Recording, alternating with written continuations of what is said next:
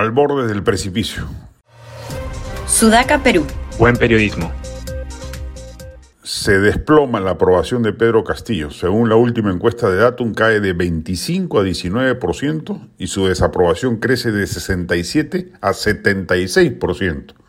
Y la medición ha sido efectuada entre el 2 y el 4 de abril, antes de la estúpida decisión de decretar el toque de queda en Lima, por lo que cabe suponer que si esta encuesta se hubiera hecho después, los índices serían aún peores.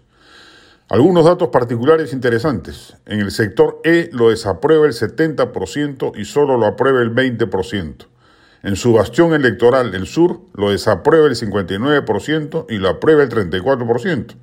De los últimos siete presidentes, es el que peor aprobación tiene luego de nueve meses de gestión, ni el desprolijo Toledo estaba tan bajo, tenía 34% de aprobación en marzo del 2002. Un 62% se mostró a favor de que el Congreso lo vacara en la segunda intentona versus 34% que estaba en contra.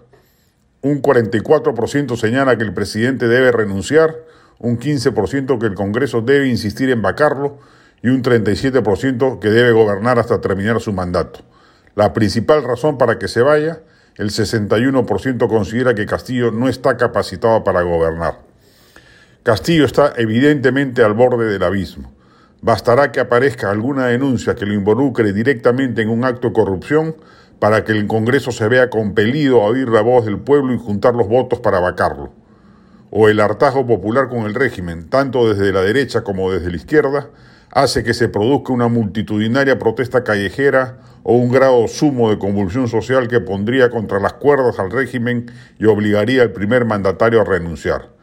Son los dos caminos que se asoman para poner fin a este calvario que supone la inefable gestión de Castillo, el peor gobernante que ha tenido el Perú en lo que va del siglo, sin lugar a dudas, ya que no solo brilla por su ineficiencia, sino también por admitir redes de corrupción en todos los sectores de la administración pública donde ha logrado infiltrar adeptos del serronismo que lo apuntala políticamente a cambio de prebendas.